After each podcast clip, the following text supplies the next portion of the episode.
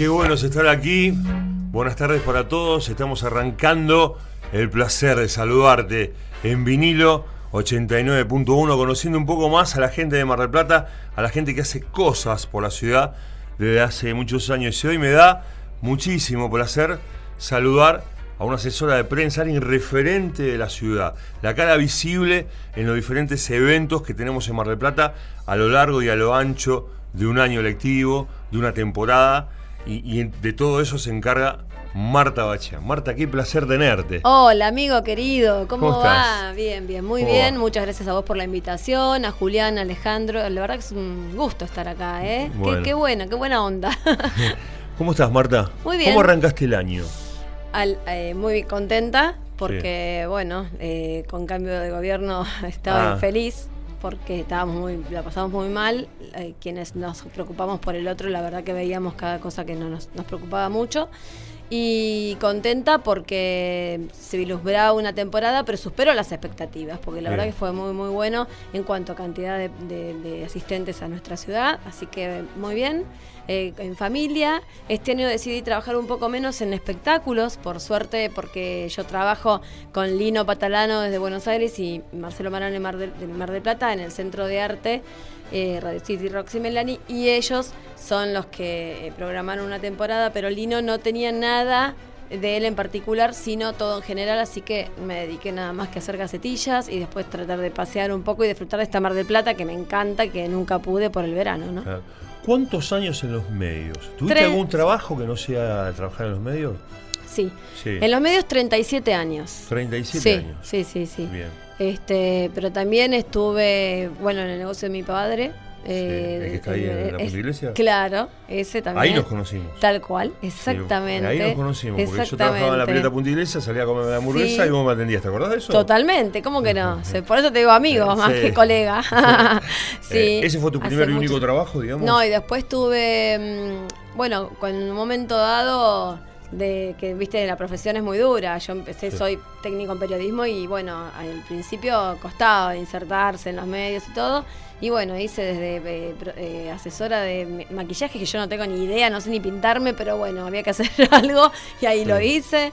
Después estuve asesora de ventas, que tampoco no vendo ni un chupetín, pero no importa, lo hice también.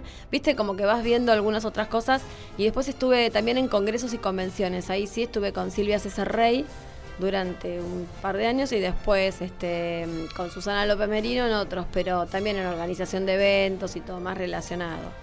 pero siempre en los medios periodísticos también. ¿Y, es lo que más te gusta? ¿Fuiste productora también? Sí, yo fui productora de radio. ¿Sos periodista además? Sí, eh, eh, sí, técnico periodismo, después este, co-conductora, conductora, televisión, escribí algunas, pero lo que más me gusta siempre es detrás de escena, ¿no? Digamos, me gusta que el otro se luzca y no yo. Entonces me gusta más la producción, me gusta más estar en la prensa en lugar de estar, bueno, siempre me gusta eso, ¿no? ¿Y cuándo empezaste a tener relación con los teatros, con los artistas, con las producciones teatrales? Mira, mi primer espectáculo fue en 1991, mi primer trabajo de prensa con Los Mosqueteros. Hugo Arana, Darío Grandinetti, Juan Leirado y Miguel Ángel Solá, en el 91 me lo ofrece Willy Bullich, que me había visto trabajar en la radio y me, me, convidó a hacer. Eh, en realidad me dijo, ¿me puedes ayudar con el estreno de Los Mosqueteros que va al Colón? Sí, le dije, bárbaro. Y me quedé hasta el día de hoy en espectáculos. Y al año, él me presenta a Lino Patalano. Y mi primer trabajo con Lino Patalano es con Julio Boca y Eleonora Casano en el Superdomo. Con Don Quijote. Y de ahí en más siempre trabajando con Lino o con Willy. Siempre ahí. Sí, sí, con Lino eh, la relación la tenés vigente, obviamente. Totalmente, con Lino somos amigos y bueno, eh, la Son familia, Sí, sí, sí. Sí, él dice que es el novio de mi madre, así que, así que medio dije, nada, no, realmente sí, eh, compartimos desde cumpleaños. Eh, la verdad, viajes porque, bueno, eh, él cumplió 70 años, él es de Gaeta, Italia, y nos llevó casi a un montón de gente a festejar su cumple ahí. Y bueno, fue algo maravilloso. Si quieres te cuento cómo fue, porque estábamos en la costa, eh, estaba tocando el saxo, uno maravilloso, y cantando Honrar la Vida, Marilina Ross, Sandra Mianovich, y del otro lado estaba Julio Boca, del otro lado estaba Leonor Casano, y estábamos todos en, noche maravillosa que fue ahí en Gaeta, así que la verdad que la pasamos muy bien. Y también fui eh, con Julio a los 70 a España. Perdón, a los 70 no. Cuando cumplió 40 Julio fui a España con ellos. Así que la verdad que me llevo a estos grandes amigos también, ¿no? Eh, cuando sos asesora de prensa que representás a, a estos artistas en temporada, ¿queda la relación? ¿Tenés, eh, ¿Te llevas bien o el trabajo puntualmente y listo. Con algunos sí, con otros no. Con algunos te queda hasta hoy, como te digo, como Julio Boca, que es el día de hoy que nos mandamos mensajes, que bueno, sé de, su vida, siempre hablamos. La verdad que sí, con Eleonora cada tanto, nos, Casano nos vemos, con Susana Rinaldi muchas veces, cada vez que viene a Mar del Plata también se me ve. Este, bueno, ahora este año después. ¿Con Pinti? ¿Con quién? ¿Con Pinti? Con Pinti también, cada vez que nos vemos, este, bueno, es una alegría vernos y compartimos por ahí una cena, todo eso, pero no es como una relación fluida como con nosotros, ¿no? Eh, como Mauricio Dayú, por ejemplo, hace mucho que no lo veía y, siempre es, me llaman y es un lindo eh, recuerdo, gesto también, y bueno, confían en mí también, y la verdad que, que gente, eh, Juan Leirado, por ejemplo, con Juan Leirado tenemos una relación desde el 91, ¿no? Que con toda esa gente que tanto como Darío Grandinetti, como Hugo Arana, con Miguel Agesola, con Miguel Agesola sigo hablando, sigo, él sigue, me sigue mandando ahora por WhatsApp que es más fluida la comunicación. O sea, es toda gente que realmente es nombres divinos y que son personas maravillosas, ¿no? Estamos charlando en el placer de saludarte con Marta Bachian. Marta, ¿pensaste alguna vez en ir a trabajar a Buenos Aires? Con todo este, este, abanico de posibilidades que estaba a tu alrededor? Sabes que no, porque en realidad me ofrecieron, me ofrecieron varias veces ir a trabajar a Buenos Aires y nunca quise, siempre me quise quedar en Mar del Plata porque yo decía acá conozco a todos los medios, acá la verdad que me encanta esta ciudad. Que, ¿Soy marplatense? Soy marplatense, nacida y criada. ¿Hija, eh, tu papá también? No, mi papá era armenio. Claro y mi mamá es hija de armenios, así que tengo raza pura por ese lado. Pero bueno, yo, yo Nick, nací y criada en Mar del Plata y siempre me gustó esta ciudad. No, nunca pensé en, ir a, trabajar a otro lado. De hecho, me lo han ofrecido y muchos. ¿Y ¿Tenías hermanos? Sí, tenía dos hermanos.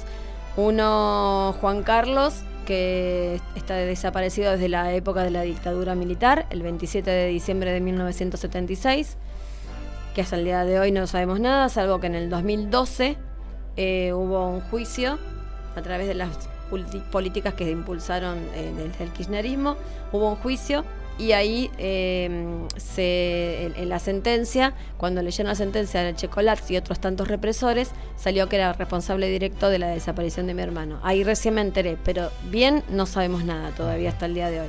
Y por otro lado, mi otro hermano, Maiko, que jugaba al básquet, que vos lo conociste, eh, que falleció de cáncer en el 2010. Así que bueno, una vida... ¿Y cómo llevas cómo llevaste adelante todo eso? En el 2005 falleció de cáncer, perdón. Claro.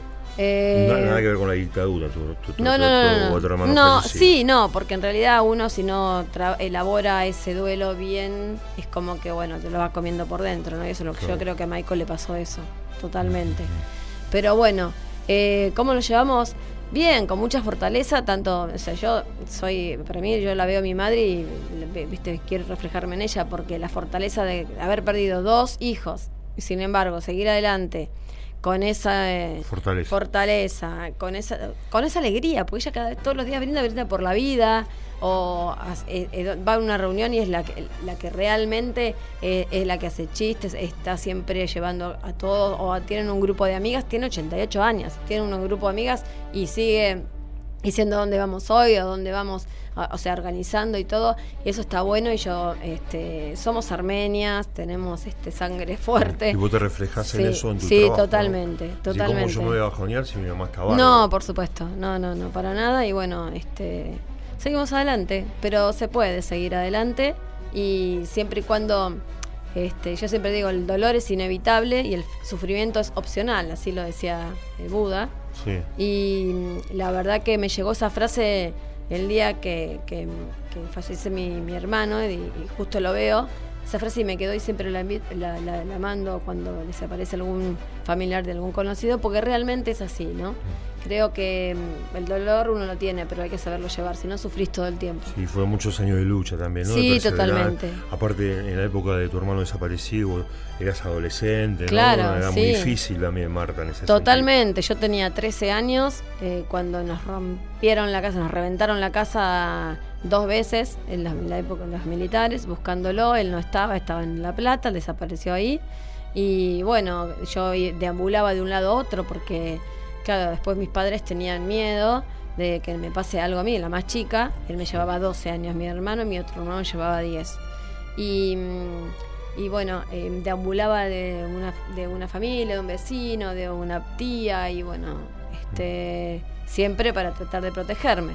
Pero fueron años muy, pero muy duros. ¿Tu barrio natal en Mar del Plata? El mismo de ahora, La Perla. Sí, estamos casi Perla Norte, porque estamos Funes y Río Negro, que sería ahí, ahí nomás. ¿Y siempre ahí? Sí. Toda la vida. en realidad no, cuando me, casé me fui a, la, a Pompeya, digamos, siete cuadras, y se paré y volví. claro, pero siempre ahí, en, esa, en ese radio, en siempre, esa geografía. Siempre me encanta. Bien, ¿y la escuela? La escuela Primero fui a Jardín de Infantes al Unsue, que lo amaba, el Unsue. Es el día de hoy que voy a hacer yoga, a, los cursos que hay ahí en el Unsue y me encanta. Yo tengo un, amor especial por ese lugar. Después mi madre se le ocurrió ir de primer grado a segundo año a San Vicente de Paul. Yo lo odiaba ese colegio y bueno, y hasta que le dije a mi mamá, o me cambio de colegio o dejo de estudiar para lo cual me cambió de colegio, me fui al anexo comercial y me encantó. el anexo comercial. Me encantó y feliz de la vida. Claro, vos ibas al anexo comercial. Claro. Eh, y yo iba acá. Al, central. vos ibas al central. También nos veíamos ahí. Veíamos, sí, tal cual, tal cual. Eh, y porque siempre se decía que en el anexo había más compañerismo, sí, ¿no? Más camaradería. Iban los repetidores. Claro, iban, de, los, que, de los repetidores del central iban al anexo. sí, la verdad que sí. Muy, de hecho, es el día de hoy que nos seguimos juntando con los compañeros y las compañeras y la verdad que que sí, estamos eh, siempre, a mí me encantó ese colegio, lo amé. ¿Fuiste buena alumna? Eh, mm. Bueno, podemos cambiar de tema. no, no. Fui, mm, la verdad que en tercer año creo que me llevaba como 11 materias, así que me, fui eh, el tercer, el último cuatrimestre me fui adelante y ya las, las levanté, me llevé cuatro nada más. Pero no, en total me llevé, me llevé algunas materias, pero bueno, pude. Estudiaba lo imprescindible, digamos. Claro, lo no necesario. claro, no necesario. No así eh, cuando estudié periodismo. En periodismo era la mejor alumna porque me encantaba y me fascinaba y aparte todo el tiempo. la verdad que sí, eso. Y cuando salías de la escuela, prendías la tele, llegabas a tu casa, enseguida este, te rodeabas de las cosas que te hacían bien, que te gustaban, que sabías que ibas a hacer. ¿Cuándo te diste cuenta que ibas a estar? Mira, en, qué año? Mira, a los 15 años. Yo dije, quiero, sí, yo quiero hacer periodismo, sí, a los 15 años. Eh, después de mucho tiempo, cuando fui a una vez a una psicóloga, me, me preguntaba, dice, ¿pero por qué? Me dice, ¿hay alguien en tu familia? Le digo, no, será porque es para ser la voz de los que no tienen voz. Le digo, pasa, pasa por ahí, ¿no? Claro. Pasa por ahí. Y, eh, tan tempranamente descubrir lo que querés seguir, tu vocación, ¿no? Sí, a los 15. Mi hermano desapareció a los 13 y yo ya a los 15 quería ser periodista. ¿Y, por algo en especial? Dijiste, quiero ser periodista porque quiero investigar, porque quiero leer, por algo en especial, o porque te salió. Sí, la verdad que me salió. Yo ese momento, no sé por qué lo dije, pero siempre lo, pensé y bueno, una vez que ahí será porque en el fondo estaba esta situación. Bien, terminaste el colegio secundario y comenzaste periodismo, como decías. Y después, Marta. Estudié inglés, francés, portugués, taquigrafía y después, este. Eh, bueno, y después empecé a trabajar. Ya antes de terminar, yo estaba trabajando en el U6. ¿Ese fue tu primer trabajo? Sí, en, sí, hacía asistencia de producción, eh, co-conducción, producción también, hice de todo. Fui y vine varias veces en, esa emisora, pero la verdad que, me encanta. A mí la radio me encanta. para mí es, lo más la radio. ¿Y hoy harías eso? ¿Volverías a la radio?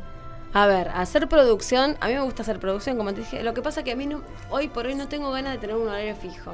Entonces, no, más, de hecho, mis, amigos de, de, Abrazo Ciudadano hacen un programa de radio y yo siempre me dicen, ¿por qué no venís? No, no quiero tener un, horario fijo. Vos te levantás a la mañana y que la vida te lleve.